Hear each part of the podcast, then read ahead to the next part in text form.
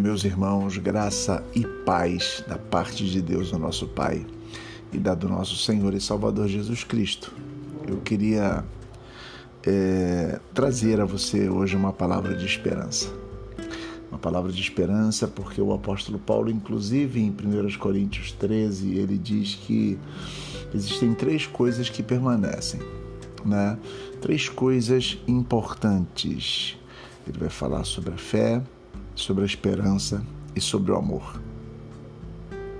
Claro que ele vai dizer que o maior deles é o amor. Temos falado sobre amor o tempo todo, mas eu queria hoje trazer uma palavra sobre esperança para vocês.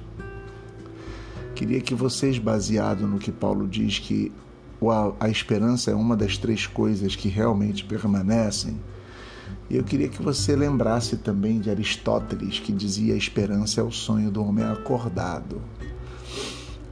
A esperança é a capacidade que temos de vivermos a partir daquilo que esperamos.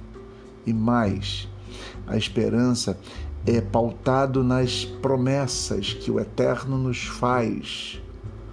Nós vivermos a vida no agora, sabendo que um dia estaremos seguros, ou, ou melhor, que já estamos seguros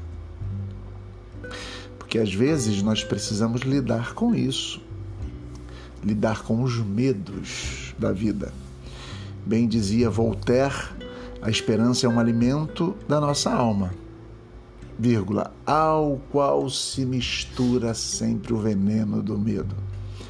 Devemos sempre perceber e pensar que o medo pode às vezes tocar na nossa esperança, mas que nós possamos vencer o medo que nós possamos encarar o medo, que nós possamos encarar todas as lutas, nunca perdendo a esperança, a esperança de que nós passaremos pelas lutas, de que nós viveremos as angústias e de que em breve estaremos do outro lado, de que em breve estaremos, digamos assim, seguros diante das circunstâncias que estamos vivendo.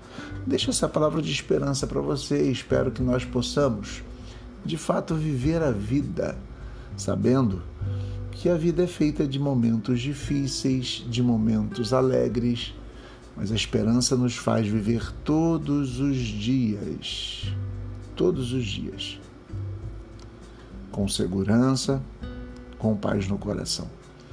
Que a esperança que Deus colocou em nós a partir da pessoa de Jesus Cristo inunde nossa alma e que vivamos para a glória de Jesus todos os dias. Graça e paz. Tenha um dia de bênçãos e que o Senhor seja contigo. Amém.